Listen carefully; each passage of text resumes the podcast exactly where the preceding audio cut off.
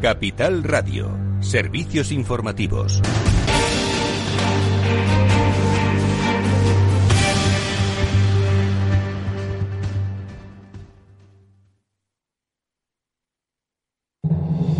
Atalayar vuelve a Capital Radio todos los lunes a las 10 de la noche. El espacio de análisis sobre la actualidad internacional regresa con los grandes asuntos que son noticia en el mundo. Un programa de referencia para comprender lo que ocurre en el contexto global, por qué ocurre y cuándo ocurre. Atalayar en Capital Radio con Víctor Arribas. Los lunes a las 10 de la noche.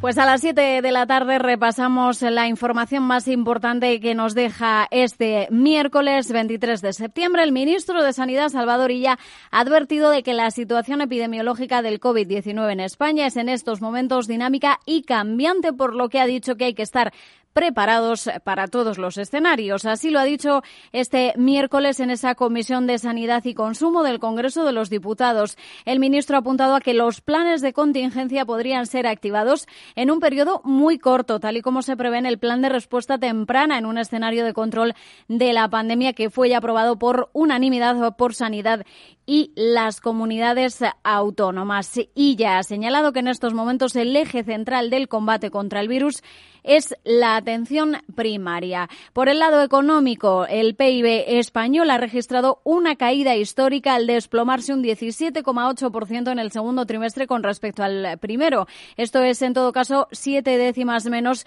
de lo que adelantaba el INE el pasado 31 de julio. Escuchamos a la ministra de Economía, Nadia Calviño. El segundo trimestre de 2020 ha sido durísimo en términos económicos y esto es algo incontestable. Durante los tres meses que duró el estado de alarma y particularmente en las primeras semanas de abril, tuvimos que aplicar las medidas más duras de limitación de la movilidad, y hibernación de nuestra economía y a este periodo corresponden muchos de los datos que todavía seguimos conociendo, como la propia contabilidad nacional trimestral que esta mañana ha publicado el Instituto Nacional de Estadística.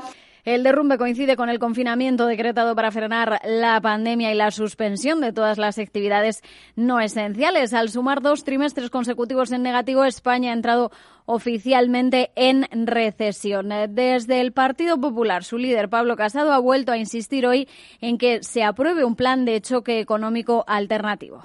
Y seguiremos insistiendo en la necesidad urgente de un plan de choque económico que extienda los ERTES hasta la próxima primavera que dé otro año de carencia a los créditos ICO y que baje los impuestos, como están haciendo todos los países de nuestro entorno, para que España no siga destruyendo empleo, ya el triple que la Unión Europea en un momento en el que conocemos hoy que ha caído la economía casi un 18%, el peor país de todo el mundo desarrollado. Y sobre los eh, ERTES, Gobierno y agentes sociales han retomado este miércoles esa negociación sobre la prórroga de esta herramienta. La ministra de Trabajo, Yolanda Díaz, ha confirmado que se van a prolongar el tiempo que sea necesario y que no se va a dejar caer a ninguna empresa ni a ningún trabajador. El secretario general de UGT, Pepe Álvarez, también se ha mostrado optimista, pero convencido de que el Gobierno va a tener que ceder, va a tener que hacer algunas eh, concesiones eh, para conseguir acordar esta prórroga. Por ahora, la discriminación por sectores y ese modelo de ayudas para incentivar que las empresas saquen al máximo de trabajadores de los ERTE están siendo los principales escollos. Y también estamos pendientes de la Comunidad de Madrid, que va a pedir mañana al Gobierno central apoyo logístico militar, el despliegue de efectivos de Policía Nacional y de Guardia Civil, una reforma express de la normativa vigente para incorporar a 300 médicos extracomunitarios que trabajaron en la región durante la pandemia. Lo ha dicho hoy Ignacio Aguado, que también dice que no descarta que se tengan que adoptar más medidas. Es lógica la incertidumbre, la preocupación, las dudas, pero creo que estamos todos a intentar que esto salga bien. Y además somos conscientes de que esto es una primera señal de alerta. Si no fuéramos capaces de controlar la incidencia acumulada con estas medidas, por supuesto, que habría que seguir tomando otras, pero espero que no haga falta, sinceramente, porque todos estemos alineados en este objetivo. Es todo por ahora. Les dejamos con After Work de la mano de Eduardo Castillo. A las nueve, el balance. Entrevista al presidente del Partido Popular de Cataluña.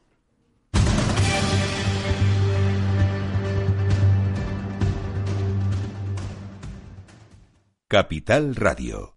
Siente la economía. Riesgo 6 de 6. Este número es indicativo del riesgo del producto, siendo 1 indicativo del menor riesgo y 6 del mayor riesgo. ¿Inviertes en bolsa? Con XTB puedes comprar todo tipo de acciones al contado por solo 0,10%. Invierte en acciones y ETF sin costes de custodia. Infórmate en xtb.es.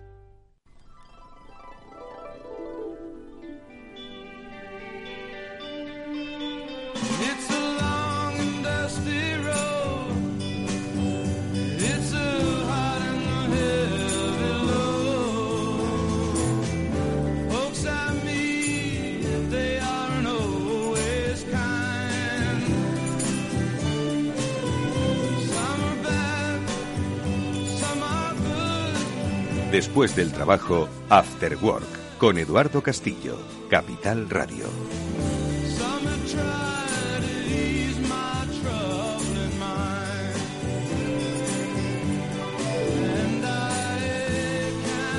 Muy buenas tardes amigos, bienvenidos al After Work en Capital Radio, que hoy comienza pues con música sosegante, que es posiblemente lo que necesitemos para tratar de analizar la que se nos está volviendo a venir encima, amigos y es que parece otra vez descontrolada la pandemia en España, o por lo menos descontrolada la capacidad de contagio y viralidad que tiene ahora mismo el coronavirus en nuestro país. Si lo contrastamos con otros países, en Italia, donde mirábamos con horror, estupor, lo que les estaba ocurriendo y que, por desgracia, luego se reprodujo paso a paso en nuestra ciudad, en nuestro país, en nuestra provincia, o Italia, eh, frente a los casi más de 600.000, 700.000 contagiados que hemos tenido en España, en Italia apenas llegan a los 400.000. Algo estarán haciendo porque, ojo, quien haya estado en Italia durante los meses de verano, el calor que decía que mataba al corona es el mismo que en España. Y aquí el calor, ni el frío, ni las distancias de seguridad que al parecer hemos dicho que adoptábamos todos. Bueno, pues el reto obviamente vuelve a estar sobre la mesa y el foco vuelve a estar sobre Madrid, obviamente una ciudad que por demografía, por movilidad y por trabajo es eh, mucho más susceptible a las eh, virulencias de los contagios que se pueden dar en otras zonas que no tienen ni la demografía, ni la movilidad, ni la extensión, ni el trabajo que tiene nuestra ciudad.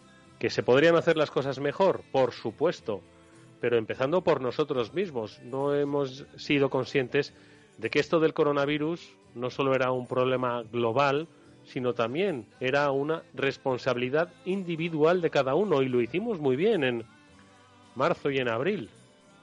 ¿Qué nos está ocurriendo ahora? Bueno, pues es algo que vamos a tratar, como siempre, de dar respuesta con nuestros invitados a los que ya saludamos que se encuentran eh, al otro lado del teléfono, en este caso Félix López, nuestro economista de cabecera. Félix, ¿qué tal? Muy buenas tardes. muy buenas tardes, Eduardo. Oye, he empezado un poquito, eh, si me lo permites, dramático. Eh, estaba hablando de canciones eh, sosegantes, ¿no? Como la que nos ha puesto Néstor Betancor para arrancar este programa, pero un poco menos que he hecho una especie como de, discurso un poco tremendista, ¿no, Félix? no tanto, ¿no? Quiero decir, hombre, es tremendista porque la situación es la que es pero no es tan tremendista porque pues todos nuestros oyentes hemos dicho que hace ya tres semanas contábamos que por estas fechas pues iba a estar pasando esto o más no es decir no no ha pasado nada nuevo que no sepamos. Los ritmos de crecimiento de, del coronavirus en muchos países del mundo son los que son debido a situaciones que es difícil saber no desde España desde Madrid es muy difícil saber porque ahora en Italia la situación es diferente que en España. Podemos tener alguna idea, pero saber saber a ciencia cierta no lo sabemos. No lo sabemos. No. Y, bueno, pues ya veíamos, ¿no? Que, que, lo comentamos, ¿te acuerdas? Hace la semana pasada, ¿no? Yo apuntaba a una situación, digamos, de, de, de, de que doblábamos los casos cada cada 12, 15 días, que iba a pasar a final de septiembre, ¿no? Con un número multiplicado de casos desde cuando hacíamos el pronóstico. Mm. Y esta es un poco la situación. Se está haciendo y se está poniendo mucho el punto sobre Madrid, pero pero no hay que olvidar que, que el problema es de España en general. Es decir, si quitamos lo que ocurre en Madrid, el resto de España también tenemos un comportamiento peor que muchos otros países, ¿no? Mm.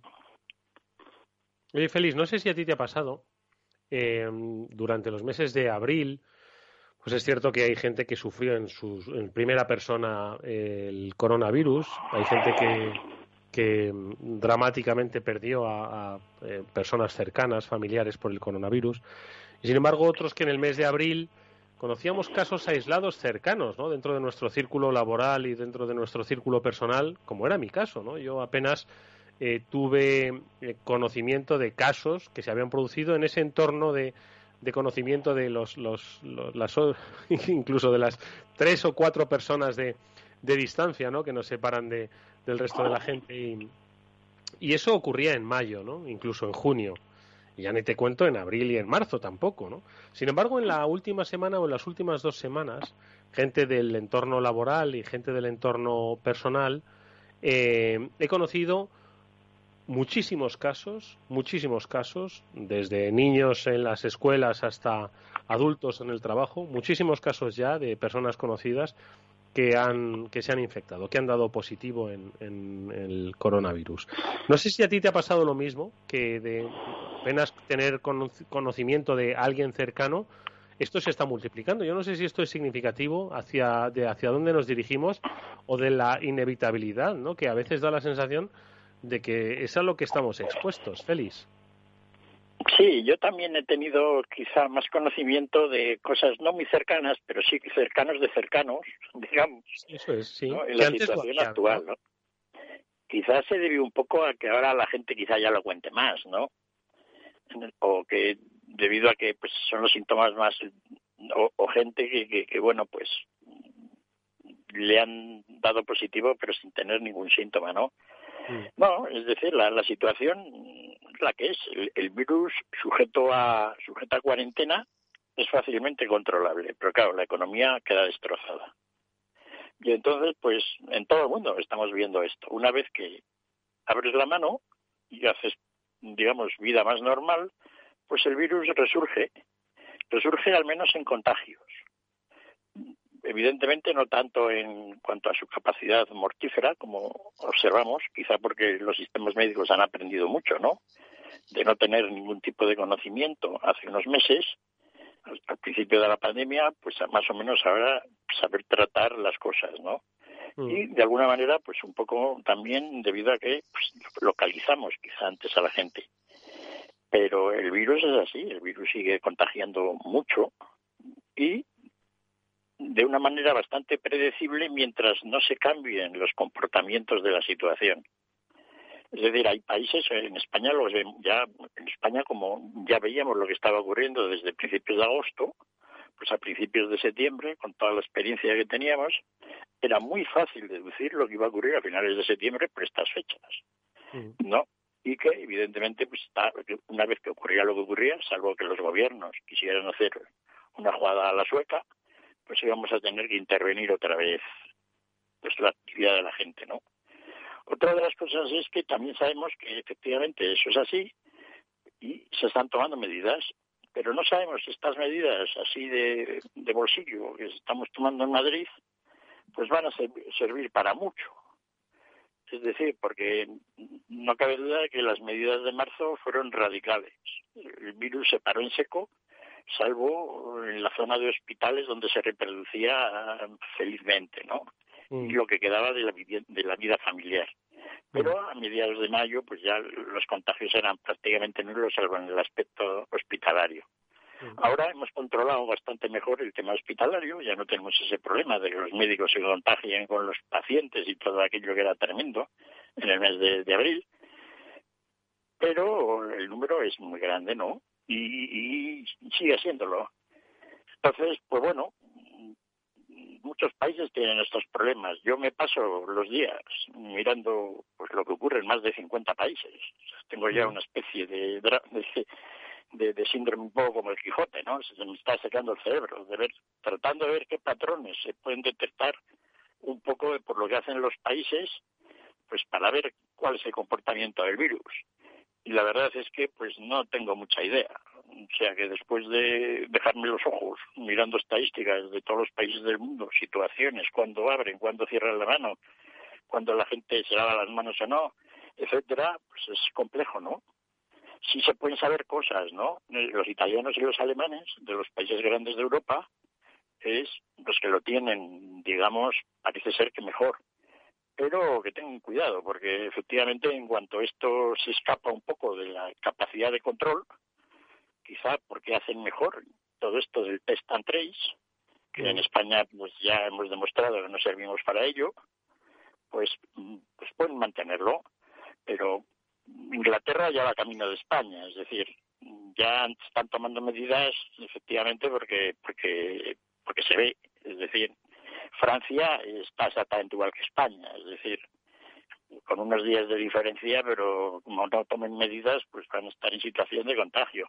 Bélgica y Holanda, pues no te digo, ¿no? Si países por ahí, Israel, ¿no? ¿Qué podía pasar? Incluso nuestros queridos checos, a los que sí, que lo estaban haciendo bien, sí.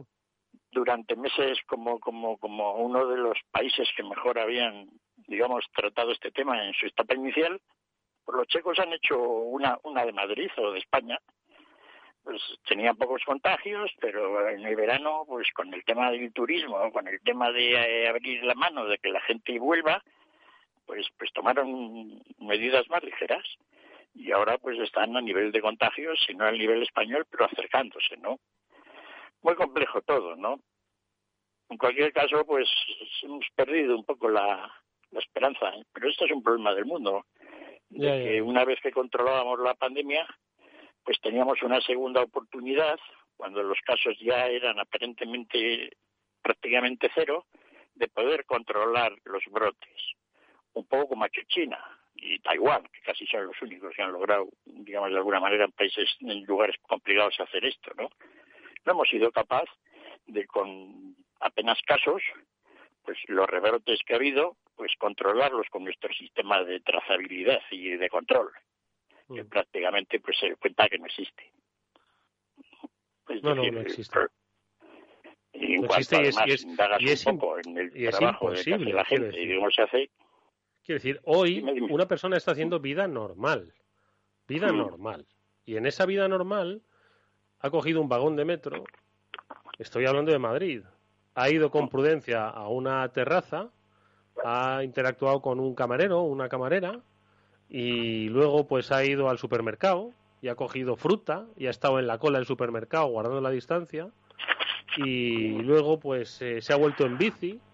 Es decir ¿y cómo se traza eso las personas que han estado en ese supermercado en ese metro si es que es prácticamente imposible pretender trazar eh, la pandemia haciendo vida normal como si aquí no pasase nada y no eh, y no controlando es decir, puedes poner todos los dispensadores que quieras ah, en cada esquina, en cada ciudad. Pero si al final no se cumple por una propia un, ejercicio de, de, irresponsabilidad individual, pues es que es imposible trazar esto. En cualquier caso. Sí, pero yo creo que eh, tienes razón, ¿no? Es decir, la gente con la cual hemos tenido una relación más o menos cercana a lo largo del día de una persona que se mueve normalmente, pues es prácticamente imposible saber quién son, ¿no? Pero es que el problema de la trazabilidad que hemos tenido en España es que no, ni, hemos, ni hemos trazado a los que están al lado. Es decir, ni tal llegar a los compañeros de trabajo, ni a la familia, ni, ni cuando hemos tomado lo que has dicho en la terraza, la cerveza, por los tres con los cuales estábamos. Es decir, ese aspecto tan cercano, pues está haciendo bien, yo calculo que en un 20%. ¿No? Entonces los agujeros que hay pues son enormes, porque es un problema complicado, ¿no? Lo hemos comentado aquí muchas veces. Esto no es tan fácil hacerlo pues telefónicamente, no o con teletrabajo. Necesitas medios casi físicos, ¿no? Casi de, de control de barrio y de escalera para hacerlo bien. Y eso, pues de alguna manera, pues en Occidente hemos decidido que no lo vamos a hacer. Es decir, en Occidente hemos decidido que los programas de test and trace pues no van a funcionar mucho. Y eso, aún así, pues confiamos en que, como hemos hablado, en Italia, en Alemania, que tampoco sabemos muy bien exactamente por qué les está yendo mejor, ¿no? Porque nadie viaja, nadie ve cosas de cómo lo hacen, ¿no? Me imagino que la manera de comprobar lo que se está haciendo, pues a distancia es casi imposible, por más que te lo cuenten, ¿no? Es decir, no hay una manera de ver qué es lo que el resto de la gente pues está haciendo bien. No cabe duda que a nivel de médicos mundiales pues están todo el día, ¿no? De una manera obsesiva transmitiendo esa información. Pero es muy, muy difícil, digamos. Oye, Félix, y, para controlar el, el volumen de contagios, eh, obviamente, pues están diciendo, ¿no? Las autoridades, pues en este caso vamos a hablar de Madrid, pero bueno, son perfectamente extrapolables a, cualquier localidad, pueblo, región. Están diciendo, pues que se van a adoptar medidas un poco más restrictivas, ¿no?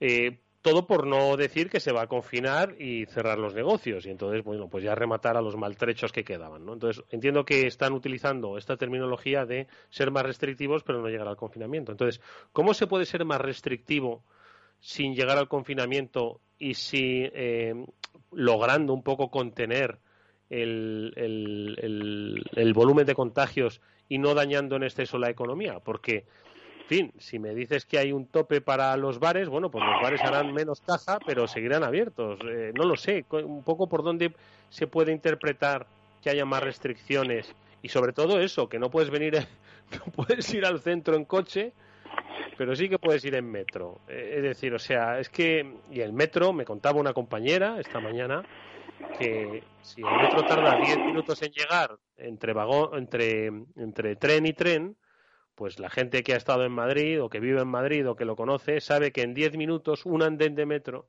en 10 minutos, es poco menos que, un, que una manifestación de personas. Entonces, pues seamos un poquito lógicos, ¿no? Con las frecuencias, con los ritmos. ¿Qué se puede hacer, Félix?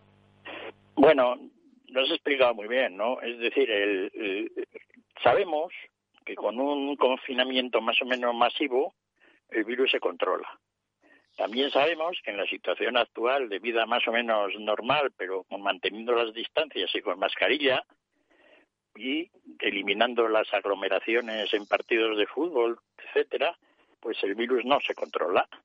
Y entonces lo que las autoridades pretenden es algo aparentemente racional, ¿no? Pues vamos a ver si movemos un poco el dial para la izquierda, para la derecha, si bajamos, si aumentamos un poco las restricciones, igual bajan un poco los contagios, de tal manera que los contagios ya no suban, y entonces pues más o menos podemos mirar las cosas con más tranquilidad.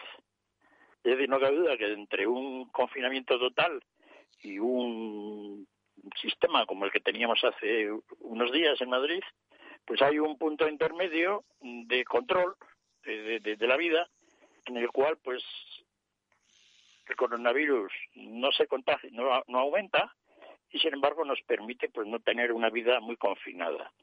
Y es lo que más o menos pues con esa idea pues todos están haciendo, ¿no? Oye, no, no podemos volver a la situación inicial, además, porque desde un punto de vista económico, pues sería prohibitivo. No cabe duda que esta idea de que no podemos volver a la situación inicial, en parte se debe a que la situación de hospitales, etcétera, pese a que ya empieza a complicarse, no era la que se experimentó en aquellos tiempos. Pero todo depende de lo que vayan observando, ¿no? Entonces, es una situación que desde un punto de vista, digamos, lógico, práctico, de acuerdo con las ideas que no se puede, digamos, cerrar la economía, pues no tiene una solución muy directa. Es decir, no la tiene.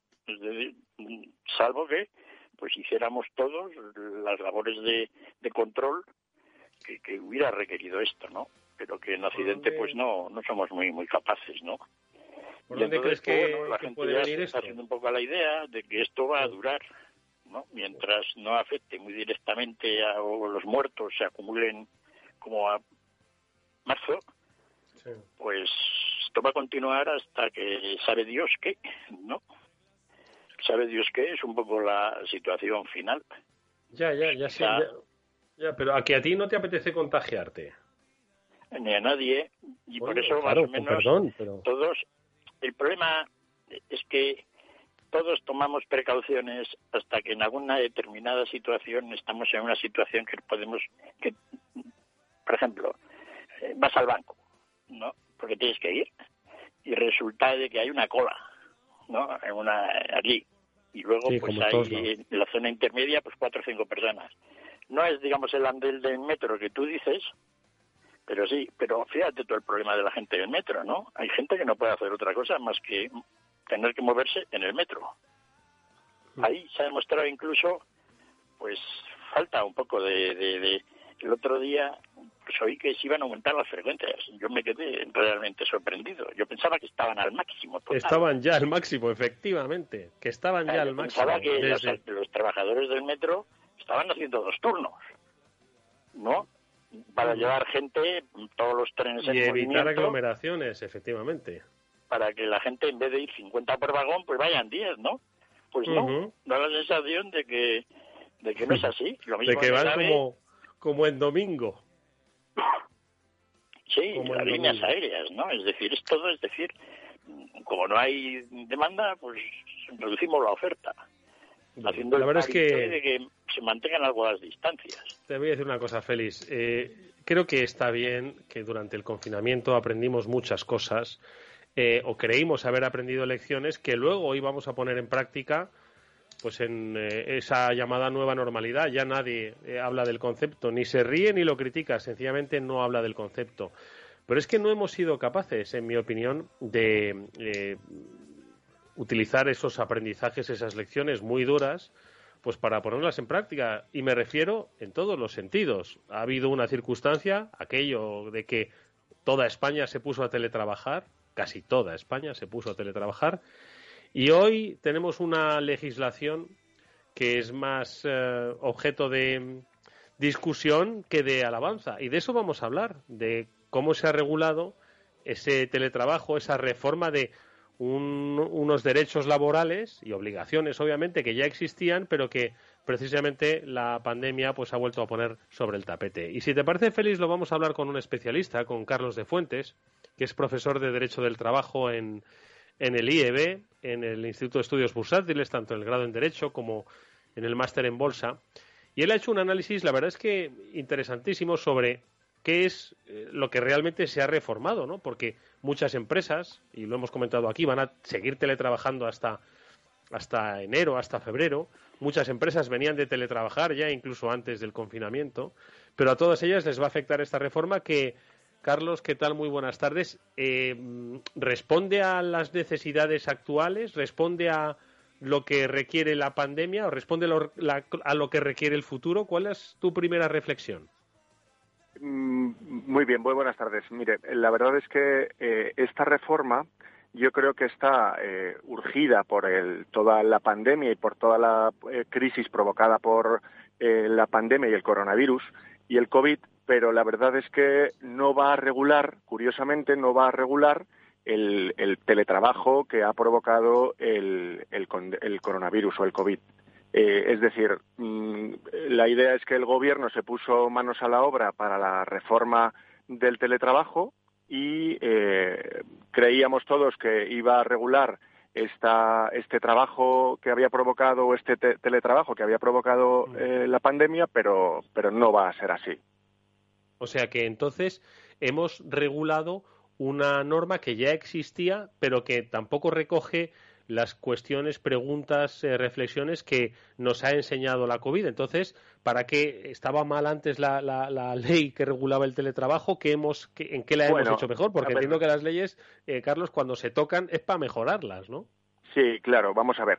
El tema es que el, esquema jurídico que había, la, regulación que tenemos hasta el día de hoy, eh, bueno, pues eh, se vio claramente insuficiente en un, en un, escenario en el que se utilice eh, con mayor medida o en mayor medida el, teletrabajo o el trabajo a distancia, porque no todo teletrabajo, no todo el trabajo a distancia es teletrabajo. Eh, entonces, eh, se ha regulado, se ha reformado con la intención de tratar de mejorar la regulación jurídica que había, que se había visto que era insuficiente para un escenario en el que se utilice eh, pues de manera pues casi masiva o mayoritaria. Mm. Entonces, lo que había en ese momento, lo que hay hasta ahora, no era suficientemente, no era una regulación muy, muy exhaustiva y se necesitaba mejorar. Pero Carlos, ¿qué es lo que nos, nos eh, mostró eh, la pandemia, no esa ese teletrabajo masivo obligado, ¿no? Que hizo ver un poco las lagunas de la de la anterior legislación. ¿Cuáles eran un poco los principales, eh, digamos, pues, objetos de, fundamentalmente, claro, claro. Lo, lo, fundamental es que uno hay obligación a teletrabajar y dos eh, vale, teletrabajamos. ¿Y cómo lo vamos a hacer? ¿Con qué medios? Eh, ¿Quién es eh, el trabajador? ¿Tiene que poner los medios a disposición de la empresa eh, para teletrabajar? ¿O necesitamos que las empresas doten de medios y herramientas al trabajador para que pueda llevar a cabo su actividad? Estos son los principales problemas que se vieron acuciados por, por la urgencia de la pandemia, pero mm. eh, realmente el teletrabajo antes de la, del COVID eh, era una cosa testimonial. El, el, teletrabajo trabajaban en las grandes empresas y trabajaban, no hay estadísticas oficiales, pero aproximadamente entre un 4 y un 5% de los trabajadores. Y no siempre, lo hacían pues ocasionalmente, fundamentalmente en, en, en los viernes. Bueno, pues ese era el teletrabajo antes del COVID. Llega el COVID y lo que nos muestra es eh, que, tenemos que ponernos todos a trabajar y las organizaciones no estaban eh, preparadas. ¿Esta regulación eh, solventa el problema? Bueno, es, no del todo porque realmente lo que, lo que hace es dotar de un poco más de seguridad jurídica, eso es cierto, y trata de paliar pues el, escaso régimen jurídico que había antes de la pandemia. Mm, claro, porque eh, entiendo que los medios ¿no? que utilizaban, pues nosotros vimos una situación de emergencia y obviamente pues nos fuimos un poco menos que con lo opuesto ¿no? a, nuestras casas. Hay empresas que pues, trasladaron incluso los propios equipos, hay otras que eh, bueno pues no lo hicieron, ah, pero también había familias que no disponían de los medios necesarios pues para dar cobertura a las necesidades que sí tenían en las oficinas. ¿no? Entonces, entonces entiendo que, que esas lagunas, ¿no? sobre todo de carácter, vamos a llamar tecnológico, ¿no? pues, eh, pues era importante definirlas, ¿no? Pero ¿qué otros aspectos crees que eh, eh, hubiese estado bien eh, incidir, profundizar y que se han quedado un poquito fuera de, esta reforma? A ver, son varias, varias cosas, pero vamos, el, para que haya una economía digitalizada, lo importante es que las empresas tengan la capacidad tecnológica, los medios tecnológicos, tengan los procesos de trabajo adaptados eh, a ese cambio eh, tecnológico y un cambio de mentalidad, porque los trabajadores y trabajadoras tenemos que ver que, nuestro trabajo ya no tiene por qué ser presencial. Y todo eso se ha hecho a marchas forzadas. En la nueva reforma de la ley, ¿qué es lo que se ha trabajado? Pues la estructura eh, jurídica de los derechos y los deberes y obligaciones de los de las empresas y de los trabajadores.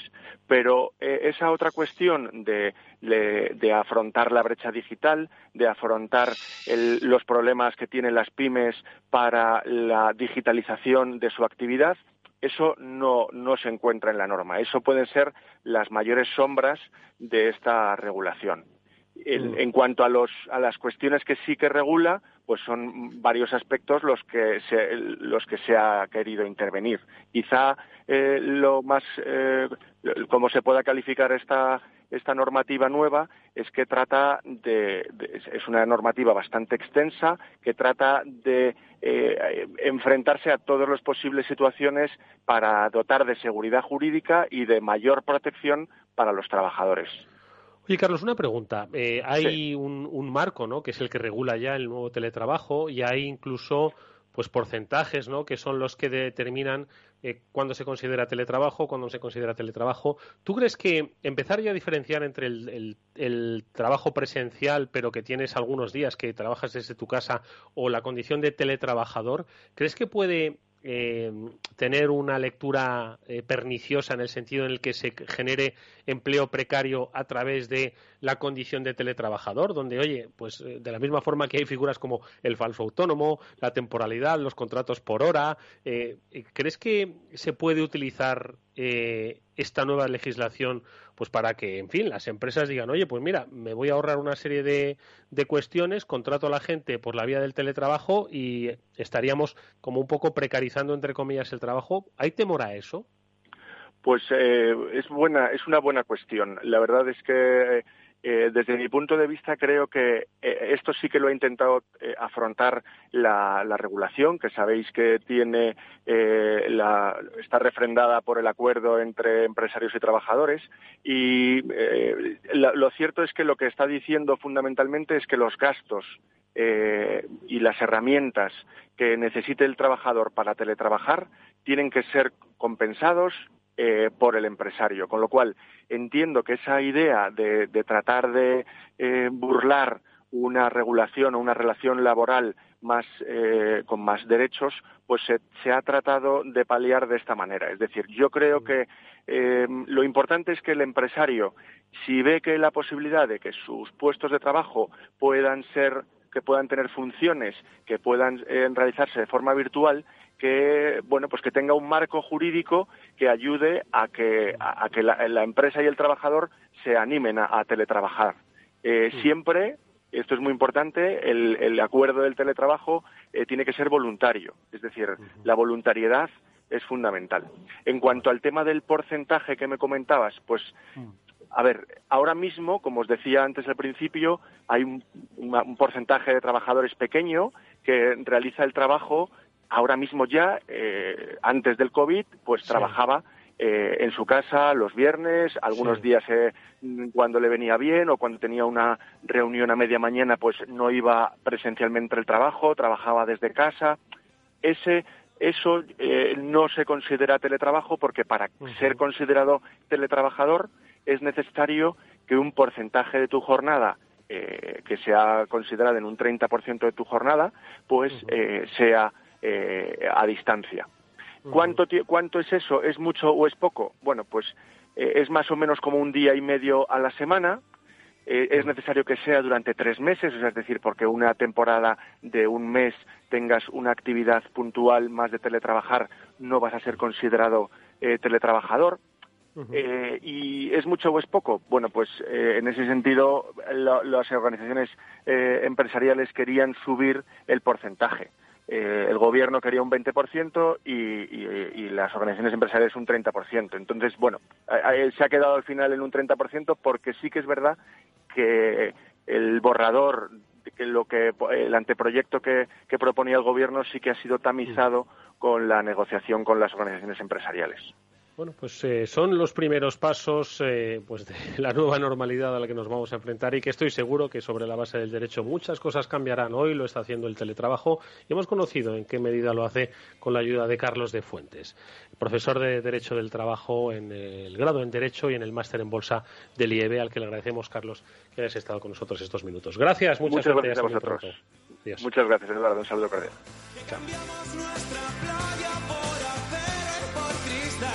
Eduardo Castillo en Capital Radio, After Work. ¿Cómo te gustaría que fuese tu empresa? ¿Más moderna, productiva y respetuosa con el planeta? Con los servicios Ecosmart de Telefónica Empresas ya puedes digitalizar tu compañía para que sea más eficiente y sostenible. Ahorrarás electricidad, agua y CO2 e impulsarás la economía circular. Cuidemos del lugar donde todo es posible. Descúbrelo en telefónica.com barra Ecosmart. Hola, soy Leopoldo Abadía, autor de La Crisis Ninja y quiero hablaros de lo normal. Lo normal es que cuando compramos algo sepamos cuánto tenemos que pagar, ¿no? Pues eso mismo suceder a la hora de invertir. Por eso me gusta Finanbest, comisiones bajas y claras, sin letra pequeña. Entra en finanbest.com y descubre que lo normal es extraordinario. Lo normal es Finanbest. After Work, con Eduardo Castillo.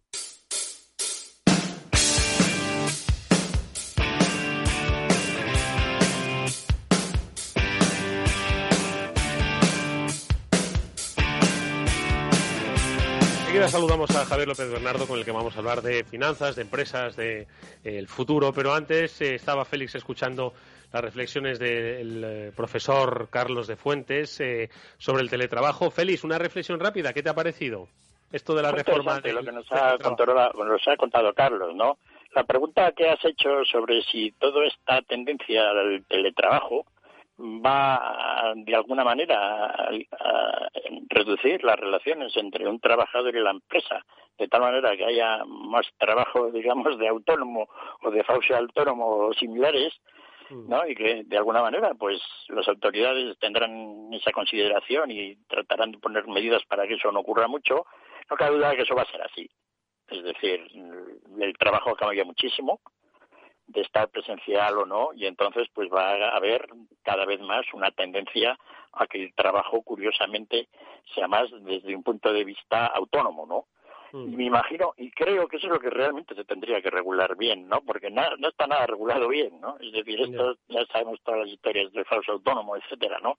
Pero va a haber mucha economía de esa. Va a haber una enorme cantidad de gente que va a trabajar. Es cierto que si tú te, vas cuatro días a la oficina y, vas cuatro días a la oficina y un día te quedas en casa, pues eso todavía no es un cambio muy grande. Pero mm. esto del teletrabajo se está viendo es que prácticamente todo el trabajo igual vas a hacer en casa. ¿no? Entonces eso es lo que no se soluciona. ¿no? Bueno, igual no se puede solucionar o no debe solucionarse. Últimamente Pero va a haber, va a haber todo esto tiene poca solución, sí. Sí, va a haber, cambios radicales, claro. Sin lugar a dudas. Bueno, pues, pues seguiremos hablando de ¿eh? todo esto.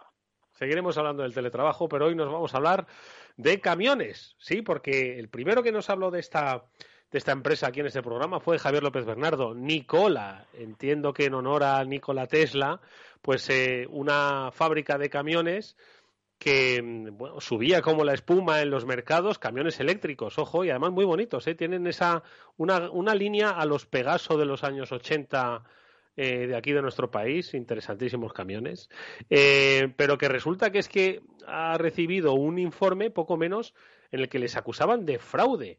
Eh, y de manipular el mercado. A ver, Javi López Bernardo, muy buenas tardes. ¿Qué tal? ¿Cómo estás? ¿Qué ha pasado?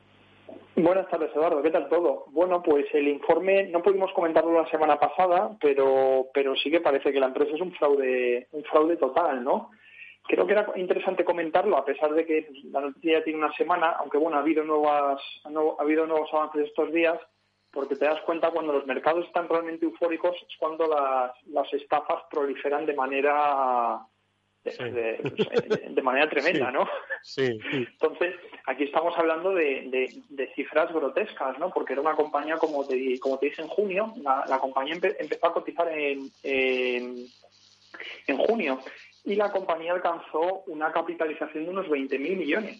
O sea, sin, sin, haber producido un solo camión, la compañía pasó a ser una de las mayores compañías de camiones del mundo, ¿no? O sea, era, era, era eh, fue muy increíble, ¿no? Entonces, eh, hace, hace, hace una semana y media, eh, un, un, una casa que, que se dedica a hacer, pues, lo que se llaman los short sellers, ¿no? Son gente, pues, que, que se dedican a apostar a que las acciones van a bajar.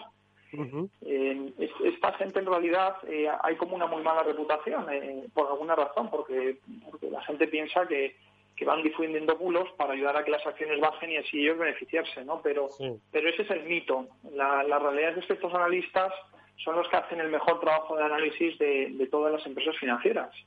O sea, mm. cuando hay de, hay de todo, como todo en la vida, obviamente, ¿no? Pero la mayoría de esta gente como ten en cuenta que al final los mercados siempre suben, a, la larga eh, la tendencia de los mercados de acciones siempre es alcista, eh, quitando el IBEX y alguna cosa más, ¿no? pero en general las tendencias son alcistas, eh, pues claro, la, gente que se pone en corto de acciones tiene que saber muy bien lo que hace porque, porque está en contra de la tendencia. ¿no? Son gente que, son gente que tienen que descubrir pues pues pues casos claros de fraude para que ellos los puedan difundir, ¿de acuerdo? Y, las empresas pues caigan rápidamente de valor. Ellos no pueden estar tres años cortos de una acción, ¿no? Porque aunque sería muy caro pedir prestar esas acciones. Entonces tienen que hacer una labor de investigación muy muy muy concienzuda, ¿no? Entonces esto es lo que ha ocurrido, ¿no? Eh, hace una semana y media una, una empresa de estas que se llama Hinderburg Research publicó mm. pues un, un informe de unas 30, 40 páginas, ¿de acuerdo? En el que básicamente decía pues que eh, esta historia de Nicola, que, que, se hizo famosa al mundo, como te digo, en, en, junio del 2020, cuando sí, fue sí, recuerdo que además la bolsa. Nos hablaste de, de como que no tenía ni un solo camión y vamos, y estaba aquello subiendo como la espuma. Exacto, ¿no? Entonces, bueno, eh, pues bueno, pues eh, publicaron este informe, el informe es verdaderamente demoledor, ¿no? El, el, el CEO de la compañía una persona que, en cuanto empiezas a leer su biografía, eh, claro, llegar a la biografía, poner la biografía de alguien en papel y hacer una investigación requiere un tiempo, como te puedes imaginar, porque además muchos de estos documentos este tipo de individuos siempre los intentan ocultar, ¿no? Eh, entonces, bueno, pues eh, en cuanto te lees un poco la biografía del hombre, que yo invito a cualquiera de nuestros oyentes a que entren a la, página web de esta gente de Hinderburg Research y se lean el informe para que vean un poco la calidad de este tipo de informes, ¿no? Eh, y entonces, bueno, básicamente decían que el, fundador de la empresa, que se llamaba Trevor Milton, que va a ser, pues probablemente ahora, será, será uno de los nombres más recordados del año 2020, acuérdate, Eduardo, porque estas cosas, según se viven, ¿no? Es difícil es difícil ponerle pues la, importancia de vida, ¿no? Pero Trevor Milton será uno de los hombres del 2020, porque, porque ha sido uno de los mayores fraudes de, las últimas dos décadas, lo de, lo de Nicola, ¿no? Entonces este hombre tiene una historia fraudulenta, de, crear empresas ya desde el año 2011-2012, ¿no?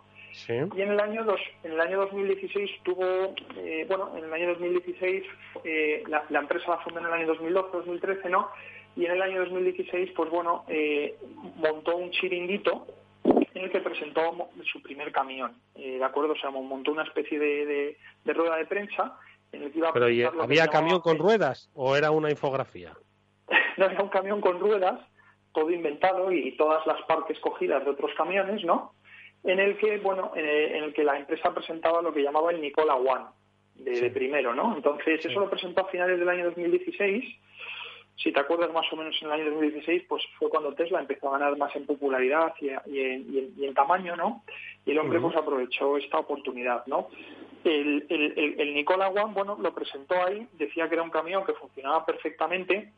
No, no, no estaba muy claro si funcionaba con hidrógeno o con, o con gas natural comprimido, eh, porque ellos decían que tenía una tecnología alucinante de hidrógeno que, que nunca ha existido, obviamente, ¿no? Pero al final el, camión lo presentaron como que estaba propulsado por eh, en gas natural comprimido. El camión obviamente nunca se movió de la escena, el camión estaba ahí parado y los periodistas estaban, estaban haciendo preguntas. Esto le valió un poco para seguir con su pirámide de Ponzi, ¿no? De, fraude, porque la presentación le valió, eh, le valió pues la entrada en Nicola pues de más inversores, pudo levantar más dinero y con ese dinero él pues intentó ir comprando otras tecnologías que ellos no tenían, pero que ellos decían que estaban fabricando todas eh, in-house, ¿no? Esa es, un poco la historia. Eh, en cuanto en cuanto se acabó la presentación, los ingenieros de la compañía, muchos que estaban trabajando en este proyecto, dejaron de trabajar en él. O sea, el Nicola One ya nunca más se supo hablar de él. Hasta el año 2018, que esta es la parte más graciosa de todo el informe, y seguro que nuestros oyentes se van a pegar unas risas cuando vean el vídeo, porque está en YouTube el vídeo. Entonces, en el año 2018 ellos dijeron que en realidad que Nicola One que sí que funcionaba. No, se había puesto una hora más de trabajo, pero ellos ya decían, que, eh, pero esto no se sabía, obviamente, ¿no? Esto lo, hemos sabido ahora, hace una semana. Entonces presentaron un vídeo en, medio del desierto, creo que era en Utah o no sé dónde, pues el, típico desierto como de Breaking Bad, ¿sabes? Que no hay nada en, en millas a la redonda. Pues, y entonces presentaban como que el camión se movía, ¿no? Entonces ahí veías que el camión eh, había, lo habían grabado con un dron, un helicóptero, y veías que el camión, pues que ahí estaba recorriendo unas millas. Y obviamente el, anuncio decía que el camión se estaba moviendo. Entonces, bueno, ahora nos hemos enterado que ese anuncio en realidad lo que hicieron fue, eh, fue coger el camión, arrastrarlo hacia la cima de una colina. Era una colina que tenía una distancia de, de unas 5 o 8 millas, o sea, una colina que tenía una ligera pendiente muy pronunciada y que básicamente lo que hicieron fue tirar el camión colina abajo. Con un par de piedras en el, en el frontal para que... Madre mía. Lo empujaron exacto y entonces el camión pues bajaba que no veas, ¿no? Entonces, eh, cuando salió esta noticia, pues hace una semana y media, la gente eh, habían identificado qué colina era en concreto, ¿no? Entonces la gente, pues como ya sabes, la perversidad de las redes sociales, en este caso fue una cosa muy graciosa, pues una serie de conductores fueron con sus coches a tirar los coches colina abajo en esa misma colina para ver qué velocidades alcanzaban y ver si el experimento que había hecho Nicola pues se podía, lo podían hacer ellos de manera casera y, era así, ¿no? Te das cuenta que la colina y la gente alcanzaba velocidades pues de 60 90 kilómetros por hora, ¿no? Sí. Y lo llamaron el Nicola Challenge. Madre mía. Oye, y, y, y entonces, o sea, el informe es eh, demoledor, madre mía. O sea, es que incluso porque una cosa es que diga que, bueno que no tiene perspectiva por lo de las baterías y otra que es que esto es una pantomima lo que asegura que han montado los de Nicola, ¿no? Claro, aquí aquí ha habido eh, aquí ha habido bueno aquí ha habido dos temas importantes. El primero es cómo has podido engañar a tanta gente, pero es que dos antes de dos días antes de presentar el informe, creo que el día de septiembre o algo así, eh, Nicola llegó a un acuerdo con General Motors. Y esto ya, no son, esto ya no son palabras menores, ¿no? Porque la gente de General Motors, pues la empresa y los coches que hagan te gustarán más o menos. Pero no se les puede negar pues que tiene unas plantas de montaje, tiene un, tiene un expertise, ¿no? O sea, es, es, una empresa establecida, ¿no? Entonces uno pensaría que cuando General Motors hace este tipo de inversiones, ¿no? pues eh, pues hacer una especie de due diligence, ¿no? Decir, oye, una due diligence dice, oye, a ver con quién nos vamos a juntar, que alguien de los nuestros pruebe este camión, ¿no?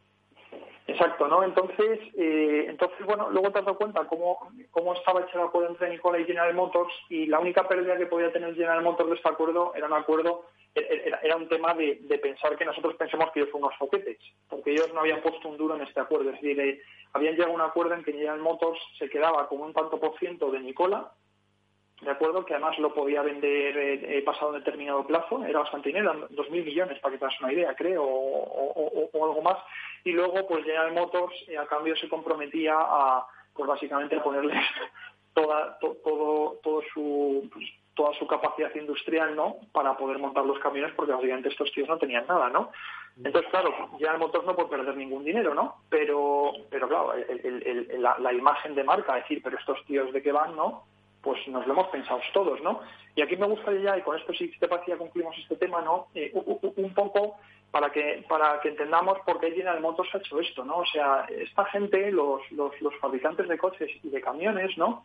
Llevan cinco años desesperados, ¿no? Porque porque se dan cuenta, pues que la gente, eh, bueno, la sociedad y los reguladores están pidiendo el vehículo eléctrico. Hasta hace poco la gente no lo pedíamos, no no, no había demanda como como tal, ¿no?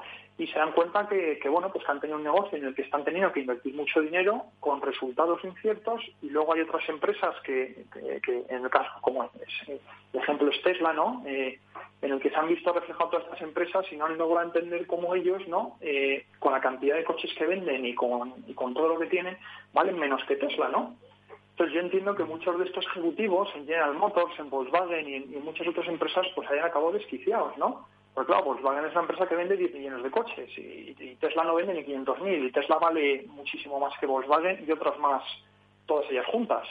Mm. Entonces, claro, toda esta gente debe pensar que qué estamos haciendo mal, ¿no? Entonces, para General Motors, eh, pues eh, para General Motors ha sido una manera fácil de decir, oye, estamos a la vanguardia de la tecnología, nos, nos, nos, nos asociamos con estos tíos, eh, y ha sido una manera un poco pues de, dejar tranquilo al mercado, ¿no? De decirles, oye, estamos con esta gente, eh, sabemos lo que nos queréis pedir y sabemos dónde está el futuro y lo hacemos de esta manera, ¿no? General Motors tiene una parte de, vehículos industriales, que, no, son puramente camiones, pero son sí que son los típicos pick-up que, se utilizan mucho en América, ¿no? Por eso General Motors también tenía mucho miedo, pues que Nicola, eh, ellos no sabían que era un fraude, ¿no? Pero tenían miedo de que Nicola acabase haciendo pick-up trucks, que, pues, que es donde tiene el gran mercado y es un negocio relativamente bueno, ¿no? Dentro de la automoción. Eh, entonces, muchos analistas le decían ya General Motors, ¿no? desde hace ya varios años, que General Motors valdría mucho más si se parase en su división de vehículos eléctricos de la parte tradicional, ¿no? Porque entonces el mercado reconocería verdaderamente el valor de toda esa inversión que habían hecho en vehículos eléctricos, ¿no? De todas formas, Javi, eh, esta historia de Nicola eh, ni es la primera ni es la última en la que pues se han inflado. Es decir, esto es, eh, las burbujas son, son esto. Es decir, hace 20 años, en el año 2000, Félix se acordará, tú también, porque ya leías para entonces seguro de estas cosas, pero hay quien pagaba miles de millones de dólares por, por un dominio de Internet con la expectativa de que esto obviamente pues iba a revolucionar un, mercado que posiblemente, eh, eh, vamos, posiblemente no, tenían razón, revolucionó nuestro mundo, pero no en el momento aquel, ¿no? Y lo has comentado tú en muchas ocasiones, ¿no, Javi? Eh, de aquí a 20 años los camiones eléctricos estarán, vamos, bajando y subiendo desiertos y subiendo colinas, ¿no? Sin necesidad de que los empujen. Y, además también me recuerda otra historia, yo, esto no sé si me lo contó nuestro amigo Julián de Cabo o Víctor Magariño, no me acuerdo, eh, que se habían pagado miles de millones en una ronda de financiación de una máquina super molona que hacía zumos naturales ahí en Silicon Valley para toda la gente de Cupertino y todos estos pues eh, super eh, mil millonarios, ¿no? Y resulta que es que eh, se había pagado mucho dinero, pues cuando se dio cuenta la gente de que los zumos naturales te los podías hacer sin necesidad de comprar pues los recambios, ¿no? Era un poco como el rollo de Nespresso, ¿no? Que tenías unos recambios eh, y que es lo que hacía caro. Y luego resultó aquello, pues, ser una chufla, ¿no? Entonces, el mercado y la historia de, de las finanzas siempre ha estado lleno de estos casos, ¿no? Eh, Félix, que estás ahí escuchando también atentamente. Es que estoy muy entretenido escuchando todas estas historias. Lo que sorprende en esta, digamos, burbuja es que hay casos de estos, como el de Nicola, pero no está viendo mucho. ¿no? Es decir, esto no tiene la pinta que tenía la época de las .com, ¿no? O sea, que aquello fue glorioso. De las .com, pues ya decíamos entonces, es que hay una empresa que vale más que todas las librerías del mundo juntas. No, bueno, esa al final ha quedado bien. Sí. Amazon, ¿no? Pero el resto, pues quedaron todas las todas las que quedaron por el camino, ¿no? pero pero ahora pues no hay demasiado es decir la burbuja está en aquellas empresas que realmente parece que valen bastante. Amazon Apple todas estas no salvo casos como Nicola y algún otro pues no está viendo demasiado fraude para lo que es realmente la situación no o esa al menos es mi opinión. Javi Sí, no, yo, creo, ahora os voy a contar otro caso de fraude, que es que es también más pequeño, pero es un poco interesante en un minuto, que se destapó ayer. Pero, pero Félix tiene razón, lo, que, lo que sí que es, choca en el tema de Nicola, ¿no? En el caso de Internet todos sabíamos que al final estabas comprando un intangible, o sea, porque al final no había nada que ver. Y las empresas de aquel entonces no te prometían ninguna otra cosa, te prometían la gloria de las riquezas, pero sabías lo que tenías. Pero claro, en, en compañías en las que tu mayor activo es algo bien tangible, en el que tienes que tener una ventaja, ¿de acuerdo? Por ejemplo, eh, Tesla, Tesla no fue un fraude, ¿por qué? Porque Tesla realmente hace unos años sí que tenía una ventaja muy tangible en cómo habían hecho las baterías. Y eso lo podías comprobar de una manera muy tangible. Oye, te coges un coche y te coges el Tesla y ves pues la diferencia en número de kilómetros recorridos que hay, ¿no? Pero claro, es que, es que estafar en una cosa como algo tangible como los camiones, en un sector que además el sector de los camiones, a diferencia de la automoción, ha, sido un sector mucho más concentrado, bastante más disciplinado. En general, ha sido un sector muy cíclico, pero en general han tenido una vida un poco mejor que sus, que mm. sus compañeros de, coches, ¿no? De los coches, extraña mucho, ¿no? Que, hayan podido que hayan podido hacer eso. Pero bueno, el, el, el, el mayor accionista, que, era este hombre, el Trevor, ¿no? Eh, Trevor Milton eh, ya, ya se ha dado de baja su cuenta de Twitter porque, claro, ahí, ahí había material jugoso por... por Madre mía. Y ahora ya ha salido de la compañía y, bueno, yo me imagino que ahora estará, pues, eh, pues sin ninguna duda muy acojonado, ¿no? Porque la SEC le, le, ha abierto una investigación y ya veremos lo que va a ocurrir, ¿no? Oye, Javi, que no nos va a dar tiempo a que nos cuentes el otro fraude porque se nos ha ido ya y nos quedan 30 segundos de programa. Pero ¿Te lo, ¿Te lo dejas para la próxima semana, te parece? Otro, otro día lo comentamos, sí. bueno, pues ahí lo tenemos, amigos. Mucho ojo con lo que os venden, mucho ojo con el futuro, que el futuro no pinta tan fino de líneas curvas, de estos eh, trazos eh, espectaculares de los camiones del futuro, sino de una realidad mucho más compleja que es la que nos trae el coronavirus. De ello hemos hablado hoy con Félix López, nuestro economista de cabecera. Se ha sumado a este programa Javier López Bernardo. ambos, eh, Félix López, Javi López Bernardo, gracias como siempre, amigos, que descanséis y nos vemos la semana que viene. Un fuerte abrazo. Muchas gracias. Un abrazo a todos. Nosotros, amigos, nos despedimos hasta mañana, que volveremos como siempre con nuestro After Work a la misma hora, de las 19 horas. Siempre nos podéis escuchar a través de los podcasts de Capital Radio. Un saludo fuerte, Néstor Betancor gestionó técnicamente el programa. Os habló Eduardo Castillo. Hasta mañana.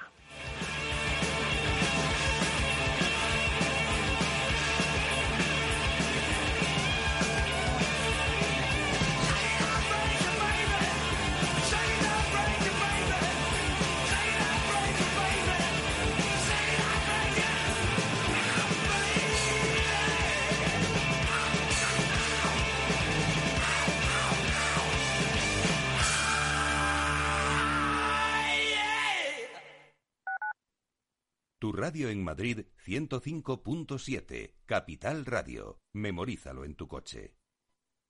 Ni jopé ni jopa. Hay que hacer la digestión dos horas.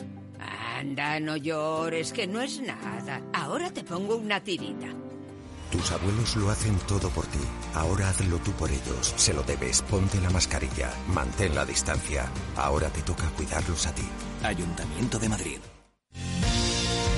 Si eres empresario, emprendedor, dueño de un negocio o quieres serlo y buscas un programa donde hablen tu idioma, escucha Negocios de Carne y Hueso 360, de lunes a viernes a las 3 y media de la tarde en Capital Radio, el programa para empresarios y emprendedores hecho por empresarios y emprendedores de éxito, con Mariló Sánchez Fuentes.